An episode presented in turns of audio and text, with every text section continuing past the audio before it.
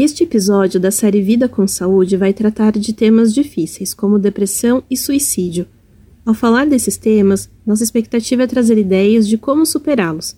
Mas se você estiver passando por problemas emocionais, avalie se deve ouvir esse conteúdo. Talvez seja preciso fazer isso na companhia de uma pessoa próxima, e se você for menor de idade, é importante que um adulto responsável por você esteja junto.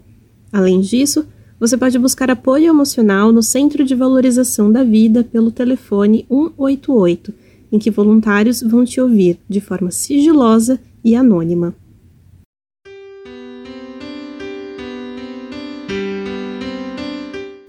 Eu estava com 33 anos de idade, eu tinha acabado de sair de um casamento de 7 anos, meus dois filhos eram pequenos e eu trabalhava de forma autônoma.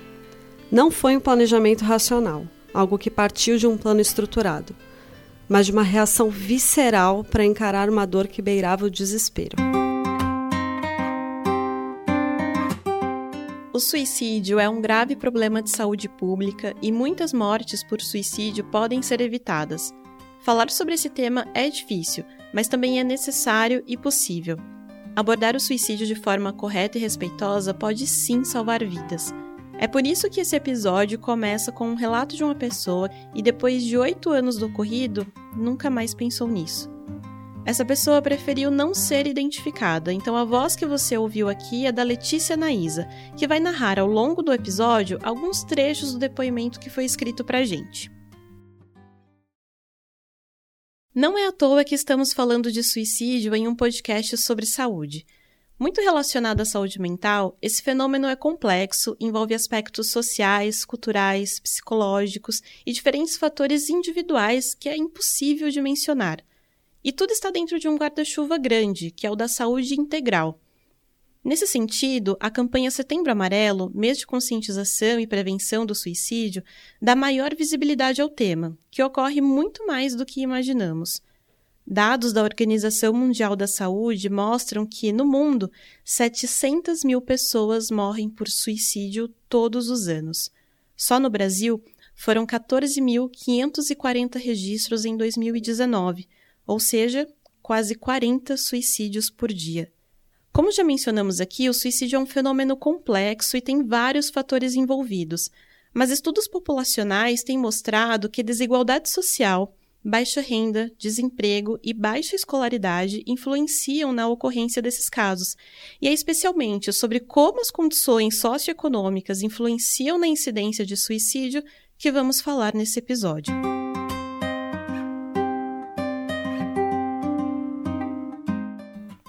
Meu nome é Ludmila Honorato e esse é o Vida com Saúde, um podcast de encontro entre pessoas e saúde pelas lentes da ciência.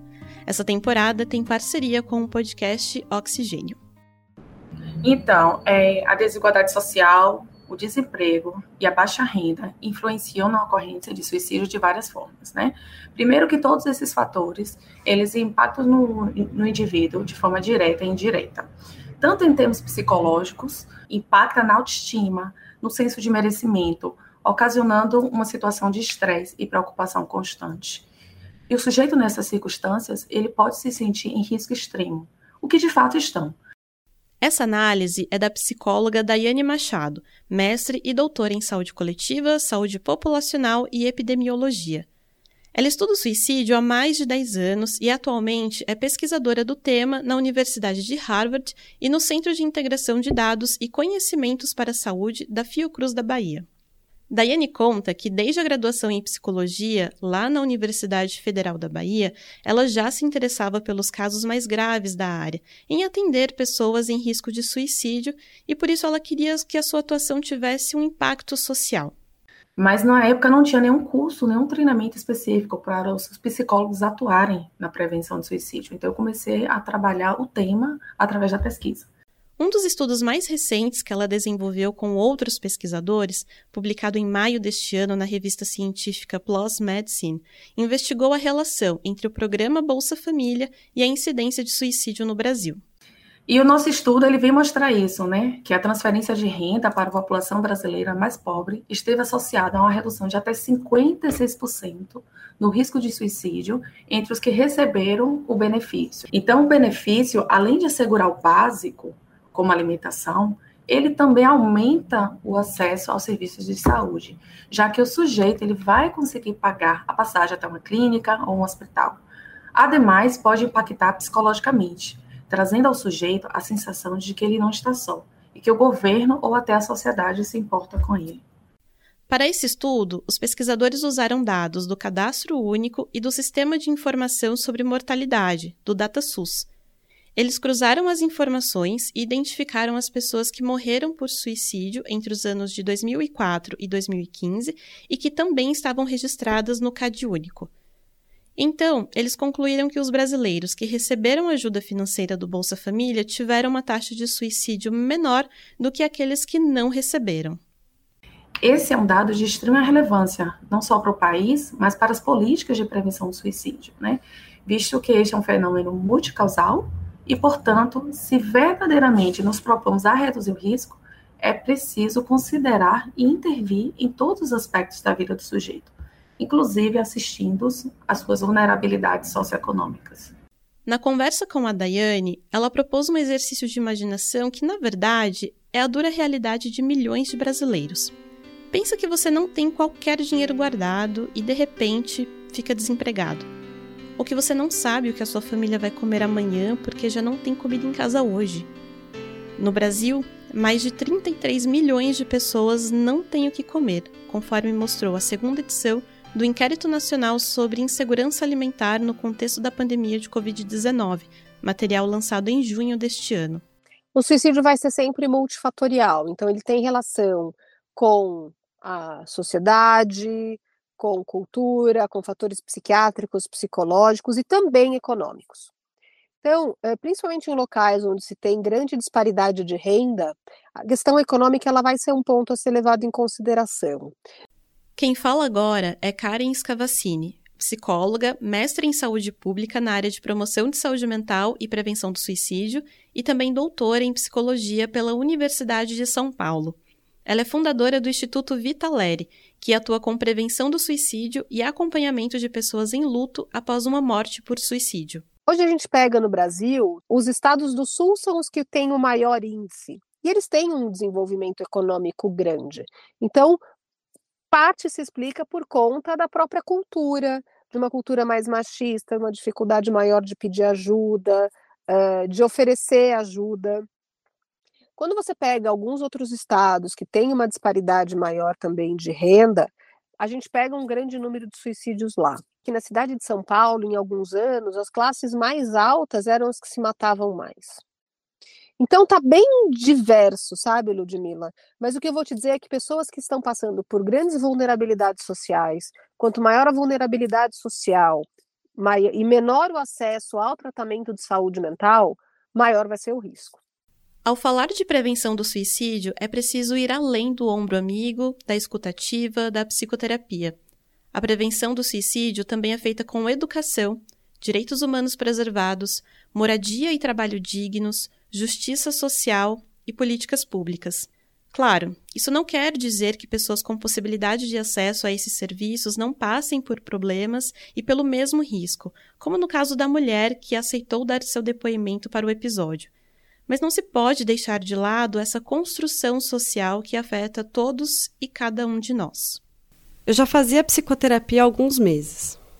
Aqui, mais um trecho do relato anônimo que recebemos mas eu senti uma dor de tristeza, misturada com um desânimo, um vazio cuja profundidade eu não sou nem capaz de expressar. Eu penso que esses sentimentos são como um vírus. Chegam, desorganizam e se assolam até ficar impossível de combatê-los por nós mesmos. É preciso remediá-los para que eles parem de se reproduzir. Era início de janeiro e, ao invés de eu estar esperançosa pela construção de um ano novo, uma época de planos, metas, novas jornadas. Eu não conseguia olhar para um futuro sem sentir desesperança. Eu sabia que eu estava com depressão, mas eu não me medicava. Meu nome é André Stavarengo, eu tenho 43 anos, é, eu sou formado em análise de sistemas, eu trabalho na área de TI como gerente de projetos numa empresa multinacional. contar um pouco da minha história para vocês, falar é, sobre algumas situações pelas quais eu passei e principalmente como eu consegui evoluir, me desvencilhar e sair, sair dessas situações. É importante dizer que o suicídio não ocorre de um dia para o outro e geralmente não é uma escolha casual ou muito bem planejada, como muitos pensam.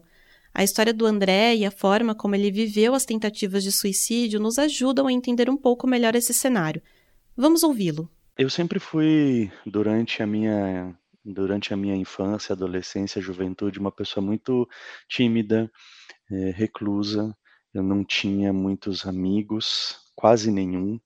É, e eu cresci numa, numa situação familiar onde eu era muito uh, cobrado à perfeição, né? Então, assim, eu não podia demonstrar minhas fraquezas, eu não podia demonstrar as minhas inquietudes, eu não tinha muita abertura para de fato mostrar os meus erros. E isso fazia com que eu tivesse que lidar sozinha com os meus dramas, com os meus dilemas, com os meus traumas, com as situações que eu enfrentava. E isso trouxe algumas consequências é, emocionais muito grandes para mim porque eu fui doutrinado a ter um comportamento de muito mais agradar os outros do que a mim mesmo. Eu não podia decepcionar os outros. Num dado momento, eu é, passei a, a, me questionar muito, eu passei a não saber mais quem eu era, a não saber mais o que eu gostava, o que eu queria para minha vida, se o que eu queria era o André real de verdade ou se era o André que eu construí para agradar as outras pessoas. É, e isso me levou a um quadro de ansiedade. Os questionamentos que afetaram as emoções do André começaram a interferir na vida familiar, conjugal e no âmbito profissional também. Depois de algumas crises, ele buscou a ajuda de um psiquiatra e começou um tratamento que combinava medicação e psicoterapia. Ele diz que a ajuda psicológica foi fundamental para ele se entender melhor, descobrir quem de fato ele é e desconstruir aqueles personagens criados para agradar outras pessoas. Isso foi extremamente positivo, mas quando ele começou a rever decisões e atitudes antigas, as pessoas ao redor não entenderam eu comecei a, a ser bombardeado por sentimentos de culpa, por sentimentos de.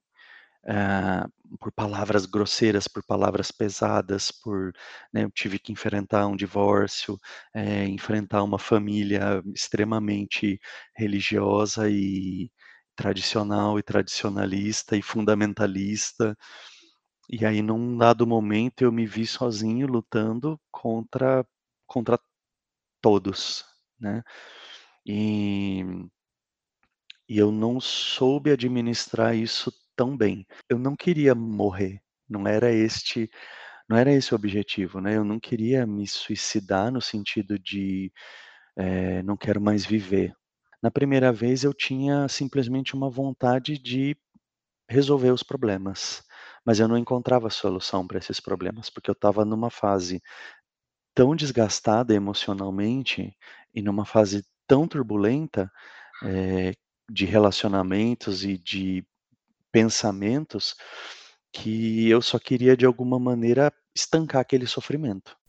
O relato do André remete a outro estudo publicado pela pesquisadora Daiane Machado em 2015, no qual ela retrata o perfil das pessoas que morreram por suicídio no Brasil entre 2000 e 2012. Os grupos com maior prevalência do fenômeno foram os indígenas, pessoas com menor escolaridade, homens e pessoas com mais de 60 anos. E aqui eu queria chamar a atenção para a explicação que ela deu sobre por que os homens são um grupo de risco. É, entre os homens, a gente sabe que tem os fatores específicos como a masculinidade tóxica, que impõe regras para o homem, né? Como, por exemplo, que ele tem que ser forte, que ele não chora, que ele é menos sensível, e isso tudo impacta em como ele lida com as próprias questões, com as próprias emoções e, consequentemente, na busca por serviço de saúde. Então, eles acabam buscando menos apoio para suas questões emocionais. Um pouco diferente disso, o André buscou ajuda para as questões emocionais dele. Mas você percebeu como as exigências sociais descritas pela pesquisadora coincidem com as cobranças apontadas pelo André? A Daiane falou da masculinidade tóxica e ele comentou sobre ser cobrado pela perfeição, sobre não poder demonstrar fraquezas e inquietudes. Foi num dia intenso, de situações e sentimentos extremos, que André buscou por algo que estancasse o sofrimento. Ele conta que queria apenas dormir por muito tempo, esquecer que aquele dia existiu. Depois de mais ou menos quatro dias de internação, a psiquiatra do hospital perguntou se ele entendia que havia tentado tirar a própria vida. E eu falei: não, não era isso que eu queria. Eu nunca pensei nisso. Eu só queria é, parar o meu sofrimento. Eu só queria ter paz, eu queria só ter sossego, eu só queria esquecer um pouco esse cotidiano, porque ele está insuportável. E ela falou: Pois é, e aí eu comecei a ter um pouco mais de consciência das coisas. Mesmo depois de compreender o que havia acontecido e falar sobre isso em terapia, o André ainda teve uma segunda crise, mas diferente da primeira vez, resolveu ligar para o psicólogo dele. O terapeuta ouviu o que o André tinha a dizer e o ajudou a se acalmar. A gente está fora de si nesses momentos. A gente não raciocina, a gente não, não pensa a gente simplesmente age como uma maneira instintiva, digamos assim, é uma coisa animalesca até. O fato do suicídio ainda ser um tabu na sociedade, com pouca discussão, faz com que as pessoas não compreendam o fenômeno e julguem o outro pela ótica da própria vida. No caso do André, ele ouviu frases do tipo: Por que, que você fez isso? Você não tem motivos para fazer isso. Você não pensou nas suas filhas? Em vez disso, ele queria ter ouvido outra coisa o que eu esperava ouvir era, pelo menos das pessoas mais próximas a mim, era do tipo: olha, eu não quero nem saber por que, que você fez isso, é, eu só quero dizer que eu tô aqui, para o que você precisar. Não vou te julgar, não tô te julgando, não tô te condenando, eu tô aqui, conte comigo. E isso é o que eu menos tive. Hoje, o André fala abertamente sobre a história dele com muita tranquilidade e consciência e eu passei a olhar esse episódio não mais como vergonha, não mais como uma fraqueza, como muitas pessoas tentaram fazer eu pensar que fosse, mas olhar e falar: olha, é, eu fui muito forte. O suicídio ainda é visto como um tabu. Ele ainda tem um estigma muito grande, muita confusão das pessoas com relação ao porquê que o suicídio ocorre. É, a gente ainda pega visões relacionadas a covardia, coragem, falta de Deus no coração. E, e as pessoas não entendem muito que é base. O suicídio vem de um sofrimento intenso. Então, ele ainda é visto, depende muito do local, da cidade, do quanto a pessoa também teve acesso a esse assunto. Mas, no geral, a gente tem uma dificuldade muito grande de falar de morte do, no Brasil. E o suicídio vai ser o maior dos estigmas relacionados à morte. Quem fala aqui de novo é a Karen Scavacini, do Instituto Vitaleri. E eu pergunto a ela como então o suicídio deveria ser visto.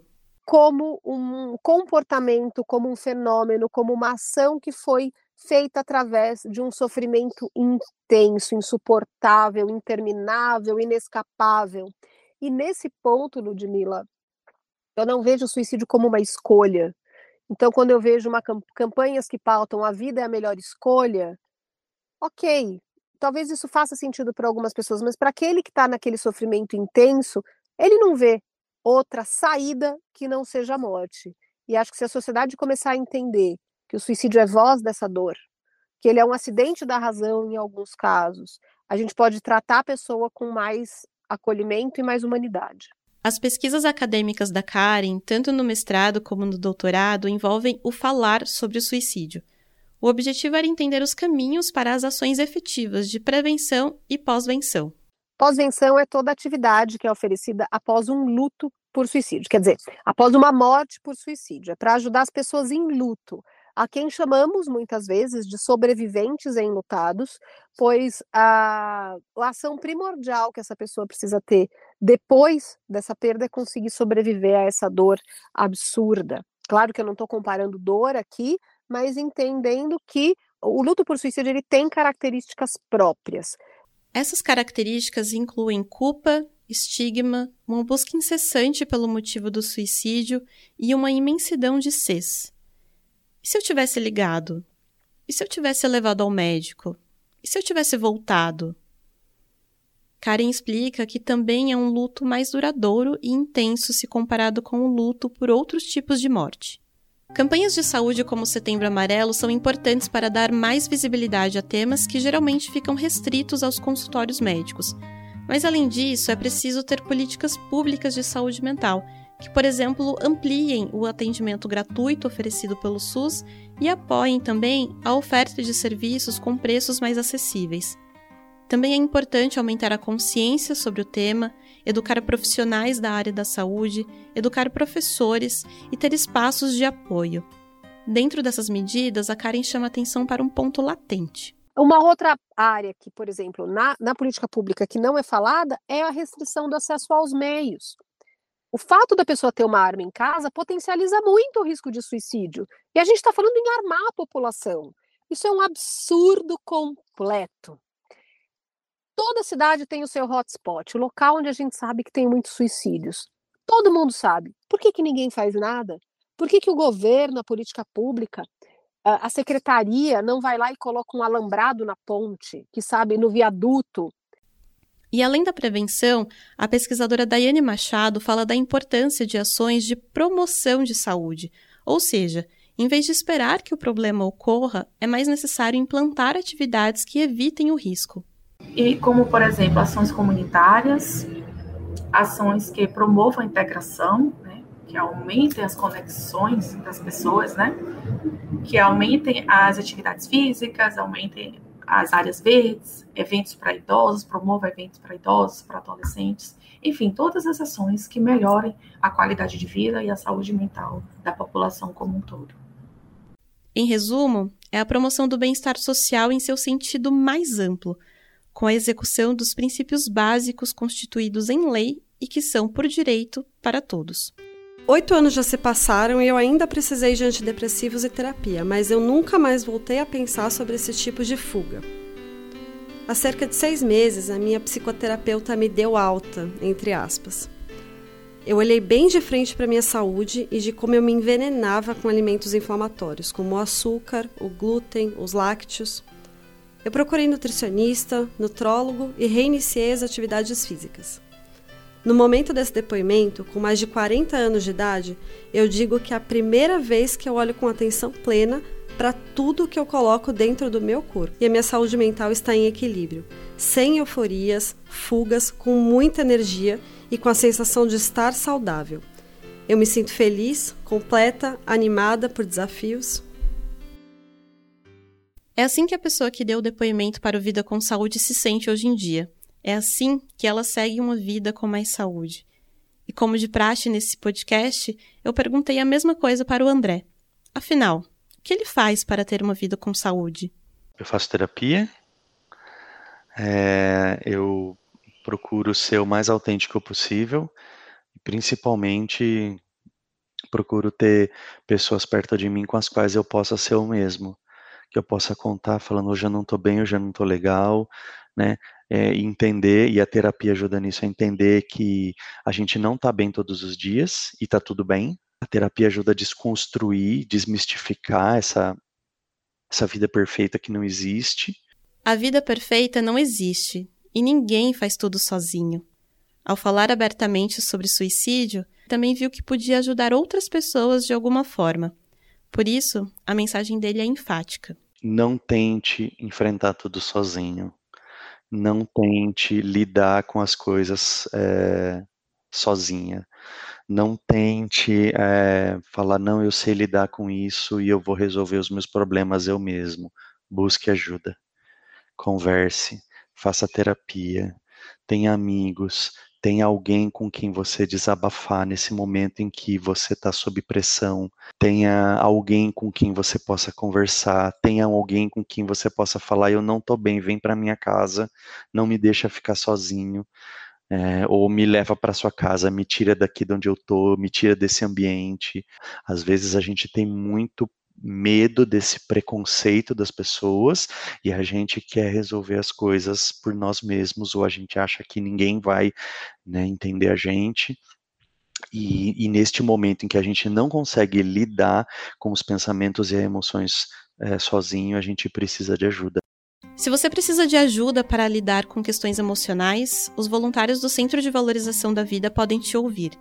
A Associação Sem Fins Lucrativos oferece serviço gratuito de apoio emocional e prevenção do suicídio. Para conversar com eles, é só entrar em contato no telefone 188, sem custo de ligação. O atendimento é realizado 24 horas por dia, 7 dias por semana, com total sigilo e você não precisa se identificar. No Instagram do Vida com Saúde tem um post que indica outros meios para buscar ajuda para a saúde mental. Lá você também acompanha a divulgação dos próximos episódios e mais informações sobre saúde. É só buscar por vidacomsaude.com.br. Esse foi o segundo episódio do podcast Vida com Saúde, que falou sobre o complexo fenômeno do suicídio e como as condições socioeconômicas estão relacionadas a ele. Aqui usamos trilhas sonoras dos sites Freesound e Looperman, e também contamos com a voz de Letícia Naísa para narrar um dos relatos. Esta série é um projeto desenvolvido para o curso de pós-graduação em jornalismo científico do LabJOR da Unicamp, com idealização, produção, reportagem e roteiro feitos por mim, Ludmila Honorato. A orientação, revisão e edição do roteiro são de Simone Paloni, coordenadora do podcast Oxigênio. A Fabiola Junqueira, mestra em psicologia clínica, fez uma leitura minuciosa desse roteiro, com sugestões e comentários importantes para que tratássemos desse tema com cuidado. A edição do episódio foi feita por Otávio Augusto Fonseca, da Rádio Unicamp. Até a próxima!